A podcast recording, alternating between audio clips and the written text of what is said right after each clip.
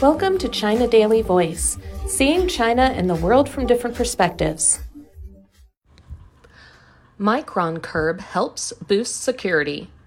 China's law based decision to ask its critical information infrastructure operators to stop buying products from Micron Technology is a necessary move to safeguard national security, and it is in line with international practices, officials and experts said on Monday.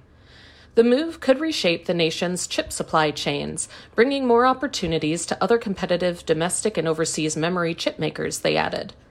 The comments came after the Cyberspace Administration of China said in a statement on Sunday that products of Micron, a United States based global supplier of semiconductors, sold in China have not passed recent cybersecurity review, and operators of the country's key information infrastructure should stop purchasing its products.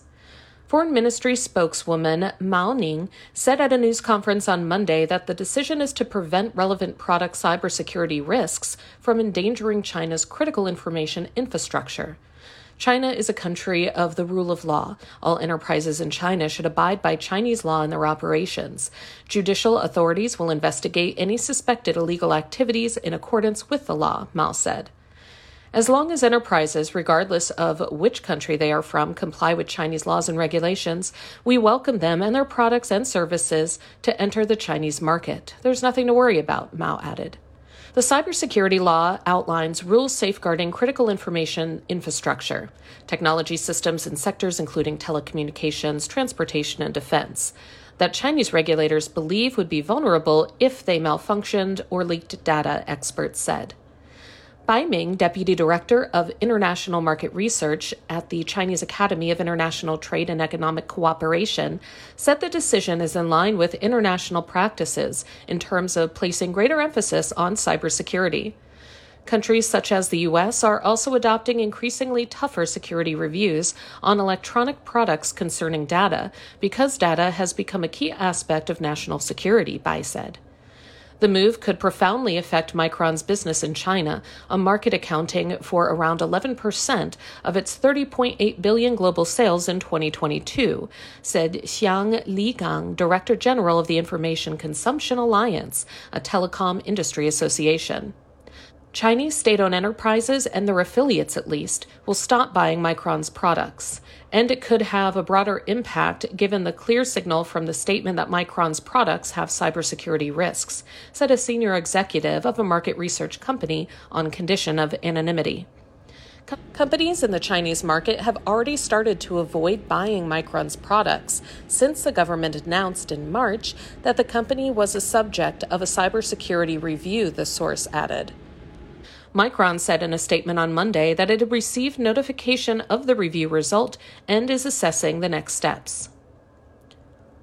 Huatai Securities and CITIC Securities both said in research notes that the move will boost demand for the products of Chinese companies such as Yangtze Memory Technologies Corp and South Korean companies such as Samsung Electronics and SK Hynix.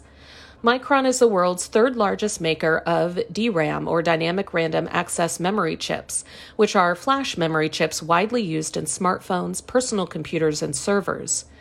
Micron accounted for 22.8% of the global DRAM market in 2021, behind Samsung's 43.6% and SK Hynix 27.7%, according to the market research company IC Insights.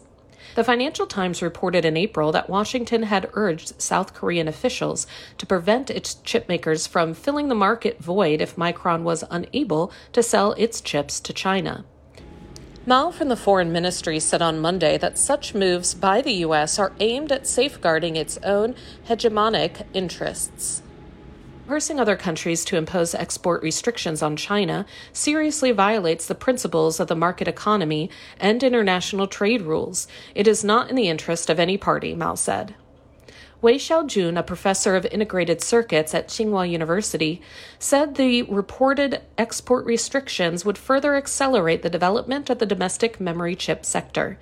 China's semiconductor industry is on the rise with an annual investment of nearly $30 billion, Wei said, adding that China is also the world's largest semiconductor market. That's all for today. This is Stephanie, and for more news and analysis, buy the paper. Until next time.